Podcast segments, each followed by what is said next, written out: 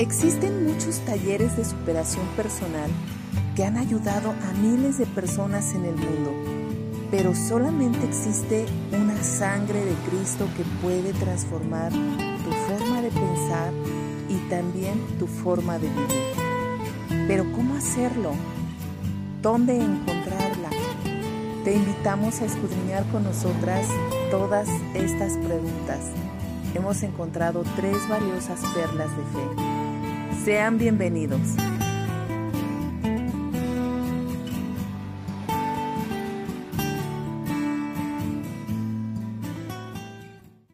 Hola amigos y amigas, pues ya estamos aquí de vuelta en Perlas de Fe. Queremos darle las gracias por continuar escuchándonos.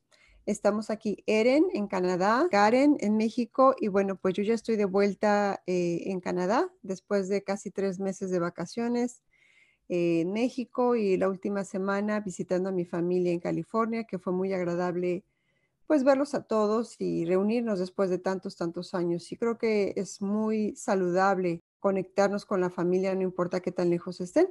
Y bueno, pues ya muy contenta de aquí de regreso en Canadá. El clima está precioso, está caluroso. Este, bueno, pues hay que disfrutar de lo último que queda del verano, ¿verdad, Eren? Sí, la verdad que estamos así disfrutando de cada minuto que podemos tener el sol y, estar afuera. Y bueno, estamos, estamos aprovechando el verano lo más que podamos, Ale. Sí, y por cierto, de hecho, Karen sí está en México, pero ¿dónde creen que está? en mm. Acapulco, ya regresé, Ale, ya ando otra vez oh. aquí en la ciudad, pero sí me fui unos días al hermoso puerto de Acapulco. Muy rico el clima, muy, muy rico. Bueno, pues me alegra ya que estés de vuelta a la Ciudad de México y que hayas disfrutado de ese tiempo tan increíble en nuestro país. Pues estamos ya en el capítulo 14 de Marcos. Y bueno, yo voy a hablar acerca de la mujer que derrama perfume a los pies de Jesús. Aquí comenta la Biblia que Jesús estaba sentado en la mesa en casa de Simón el leproso. Dice que viene una mujer con un frasco de alabastro de perfume muy costoso de nardo puro, lo rompe y lo derrama sobre la cabeza de Jesús. Pero algunos estaban indignados y se decían unos a otros, ¿para qué se ha hecho este desperdicio de perfume? Porque este perfume podía haberse vendido por más de 300 denarios y reprenden a la mujer. Bueno, en esta parte de la escritura me gusta mucho cómo Jesús defiende a esta mujer, porque Él les dice, déjenla, ¿por qué la molestan? El versículo 8 dice, ella ha hecho lo que ha podido. Y el versículo 9 dice, donde quiera que el Evangelio se predique en el mundo entero, también se hablará de lo que ella ha hecho para memoria suya. Y esto me llevó a pensar en la primera carta de Pedro, el capítulo 3 del versículo 7, que dice, Vosotros maridos, igualmente, vivid con ella sabiamente dando honor a la mujer como un vaso frágil y como coherederas de la gracia de la vida para que vuestras oraciones no tengan estorbo.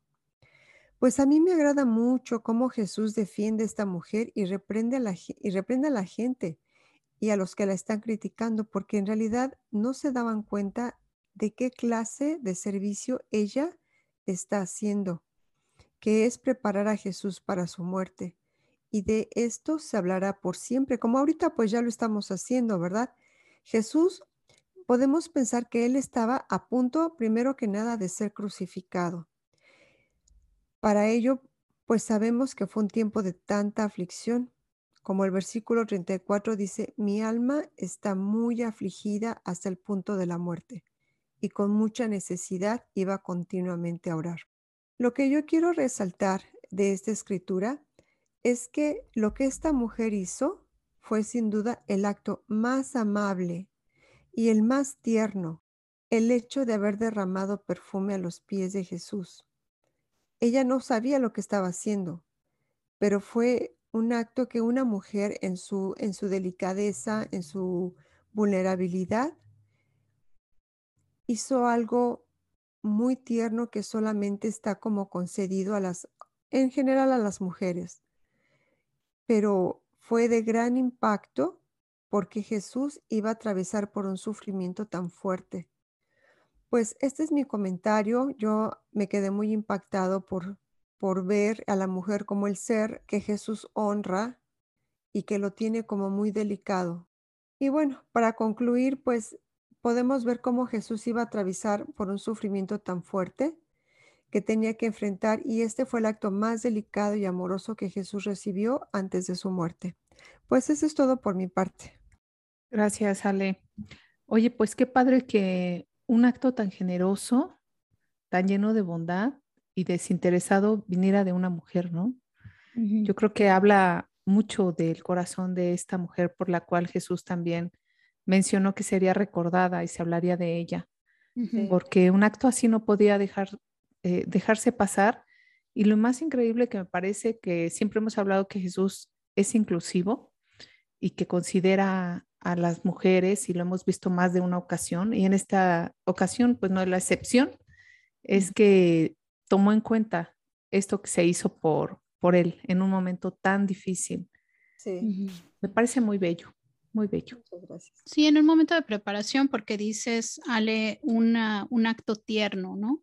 Eso me gusta mucho, es la ternura con la que ella vacía este perfume, ¿no? Sobre Jesús un perfume tan especial y una preparación, ¿no? En un momento tan crítico en la vida de Jesús, viene por parte de una mujer y él lo reconoce.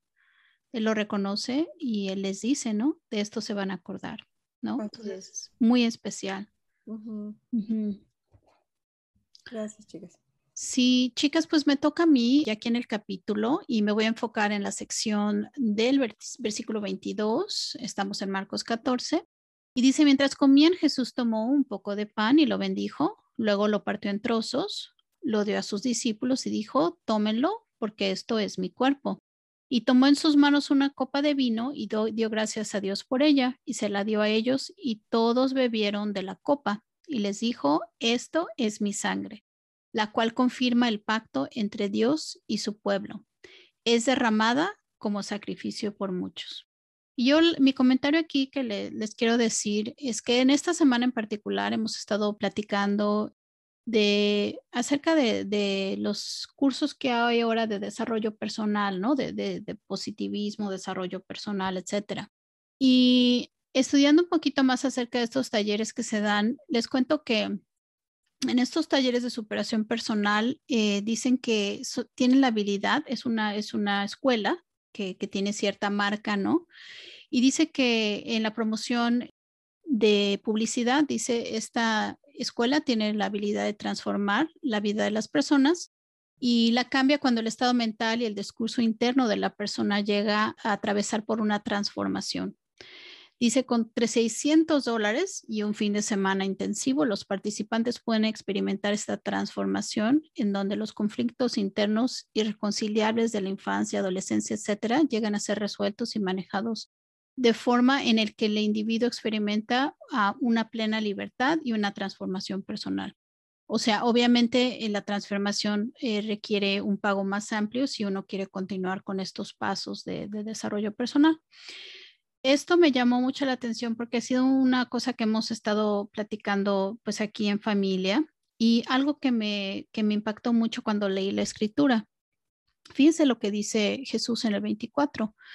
Dice, esto es mi sangre y dice, la cual confirma el pacto entre Dios y su pueblo. Es derramada como sacrificio por muchos.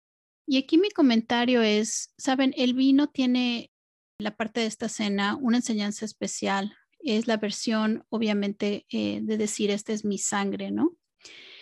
Es una dádiva voluntaria de Jesús. Él no está forzado, él no está llevado a fuerzas, él está dándola, dice, es mi sangre. Las transformaciones de las que envuelve la sangre son las transformaciones que perduran para siempre. Ah, podemos ir por muchas transformaciones en nuestras vidas, obviamente, pero yo les quiero contar de manera personal, es a través de la sangre que realmente permanece esa transformación en nuestras vidas. Creo que las tres, nosotras que estamos aquí en este podcast y lo hemos comentado muchas veces, hemos participado en esa muerte y resurrección a través del bautismo. Pero ese contacto con la sangre de Jesús es lo que nos ha llevado a nosotras mismas a esta transformación permanente, ¿no? Y yo pienso que esta escritura, cuando dice Jesús, esta es mi sangre, a mí me, me conmueve muchísimo pensar que Él lo está dando con amor para hacia nosotros y como un sacrificio vivo en aquel momento, ¿no? Y pues esa es este, una promesa y este es el pacto en el que yo pienso que está eh, el impacto más grande y la transformación y finalmente la, la, libertad que tenemos en Cristo hoy en día es por esta sangre preciosa. Y pues eso es mi comentario de hoy. Muchas gracias, Seren. Sí, estaba, cuando estabas comentando eso pensaba en todos los uh, programas que la gente cobra, ¿no? Por, uh -huh. por transformaciones de hay un sinnúmero y, y sí. casi, casi un sin límite uh -huh. de, de, creencias, de programas para transformación y muchas veces me he llegado a preguntar cuál de estos funciona, ¿no? Mm. Yo creo que todos aportan un, de una u otra manera, pero el, el, único que aporta de manera global es la sangre de Cristo, ¿no? Uh -huh. Y lo hacen todos los aspectos, espiritual, laboral, emocional, económico, cultural. Él tiene la respuesta para todo, ¿no? Y gracias a la sangre de, de, de, Él, ¿no? Que tenemos la entrada gratuita a, este, a esta transformación. Muchas gracias. Seren. Sí, Ale. Qué valiosa es la sangre de Cristo. Eh, qué increíble, ¿no? Poder pensar que una vez que decidimos seguirlo, él, sabemos que Él ya la había dado de antemano para quien quisiera tomarla, pero la transformación es real, Eren. No necesitamos pagar. Digo, no está nunca de más eh, acudir con un profesional, alguien que sepa Claro. apoyarnos. Eso no, no, no tiene nada que ver. A lo que me refiero es que aquí Jesús nos las da de forma gratuita y es una sangre que, como dices, transforma vidas. Y lo mencionaste, ¿no? Mi vida fue transformada por Él, mi mente, mi forma de, de pensar, mis hábitos, todo fueron transformados por Él para mejorar, ¿no? Para Claro. estar en, en una vida distinta. Y es increíble, increíble Sí. lo que Jesús hizo para nosotros. Sí, Karen. Híjole, qué capítulo tan más delicioso estamos trabajando hoy, estamos viendo el día de hoy. Fíjense que a mí me gustó bastante poder hablarles de eh, los versículos 35 y 36. Me parece que es un terreno muy delicado, pero voy a entrar y me voy a atrever. En- aquí algo que pude observar cuando leí Marcos es que este libro al inicio, pues como Jesús bien lo hacía, hablaba con parábolas y pues sabemos que las parábolas son una manera de enseñar, ¿no? Realizando comparaciones, pero en esta última sección que vamos a ver ahorita, podemos visualizar que todo es más literal, es un relato muy preciso y es una forma transparente de ver los sucesos ocurridos, todo lo que pasó con Jesús. Y a lo que me refiero es a echar un vistazo de cómo se sentía Jesús antes de su muerte, cómo eran sus sentimientos. Estos los podemos encontrar desde el versículo 32 con el título Jesús ora en Getsemaní. Fueron al huerto de olivos llamado Getsemaní y Jesús dijo, siéntense aquí mientras yo voy a orar. Se llevó a Pedro, a Santiago y a Juan y comenzó a afligirse y a angustiarse. Estos eran los sentimientos de Jesús, la aflicción y la angustia. Él tenía y una angustia profunda, porque dice afligirse y angustiarse profundamente. Más adelante dice, les dijo, mi alma está destrozada de tanta tristeza hasta el punto de la muerte. Quédense aquí y velen conmigo. La manera en que Jesús se encontraba pues es muy evidente y es un terreno que les comento muy delicado porque estamos viendo los sentimientos de Cristo antes de la cruz. Él tenía que tomar una copa de sufrimiento. Esto quiere decir, la copa en la Biblia, en el Antiguo Testamento, significa la ira de Dios, el cáliz de su furor. Jesús estaba a punto de tomar el furor de Dios contra el pecado. Veamos en el versículo 35, se adelantó un poco más, cayó en la tierra, pidió en oración que si fuera posible pasara de él la horrible hora que le esperaba. Abba Padre, clamó, todo es posible para ti. Te pido que quites esta copa de sufrimiento de mí. Sin embargo, quiero que se haga su voluntad y no la mía. Jesús estaba a punto de cargar con todos los pecados del mundo y por eso él expresaba, Abba Padre, te pido quites esta copa de sufrimiento. Sin embargo, quiero que se haga tu voluntad y no la mía. Pues eh, bien entendemos los que hemos estudiado este pasaje que Jesús cargaría con los pecados del mundo, nuestros pecados, tus pecados, mis pecados, ¿no? Y que esto sería muy doloroso. Por eso él ora a Dios de esta manera. Por muchos años yo pensé que Jesús no había sido escuchado en esta oración, ¿saben?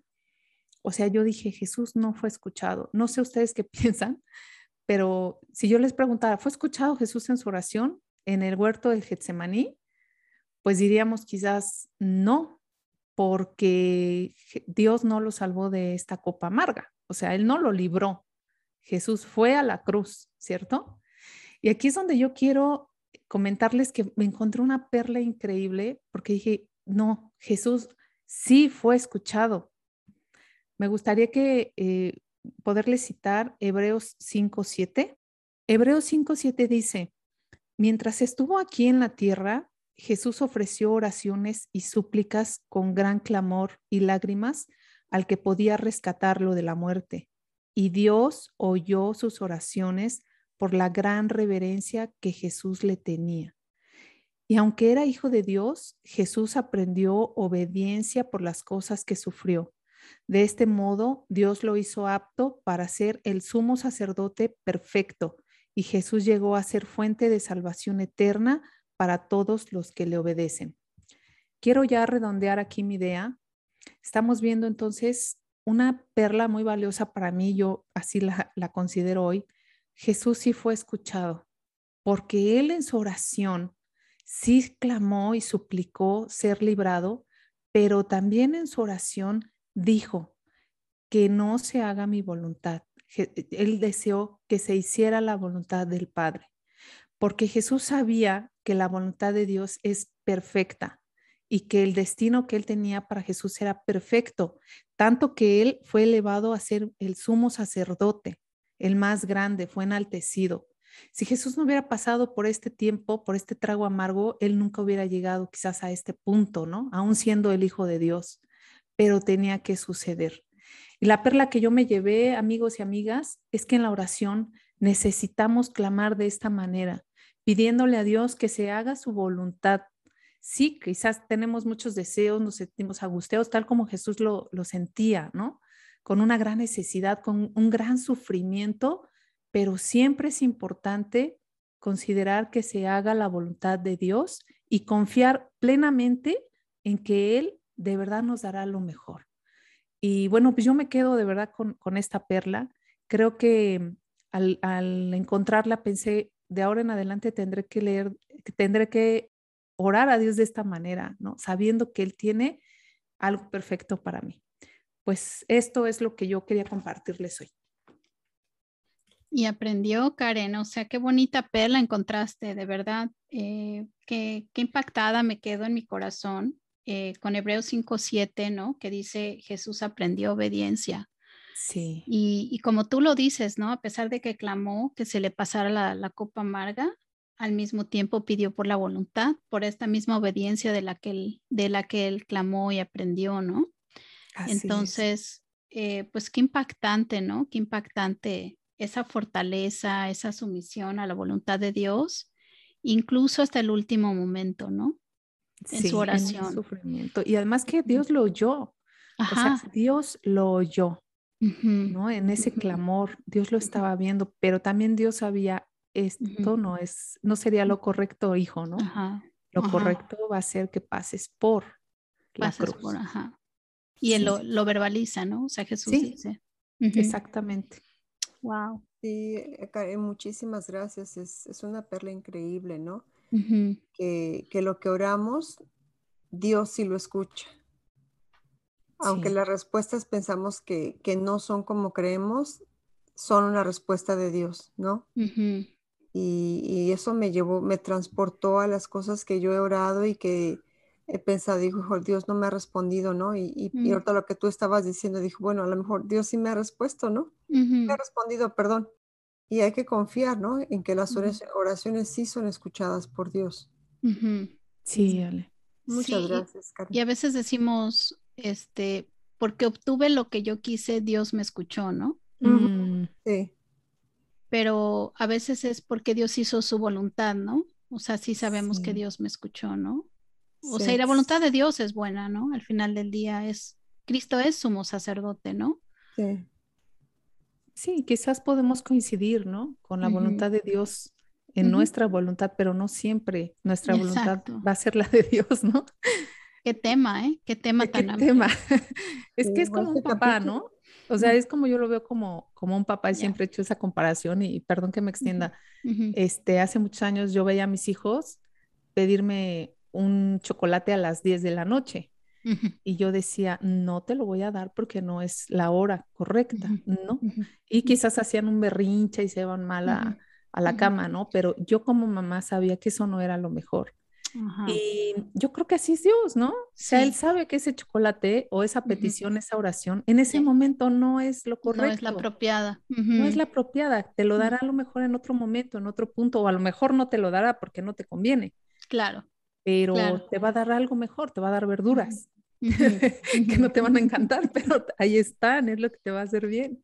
No sé, pienso que así como podemos sentir un poco el, eh, ese sentimiento de padres, pues Dios, imagínate.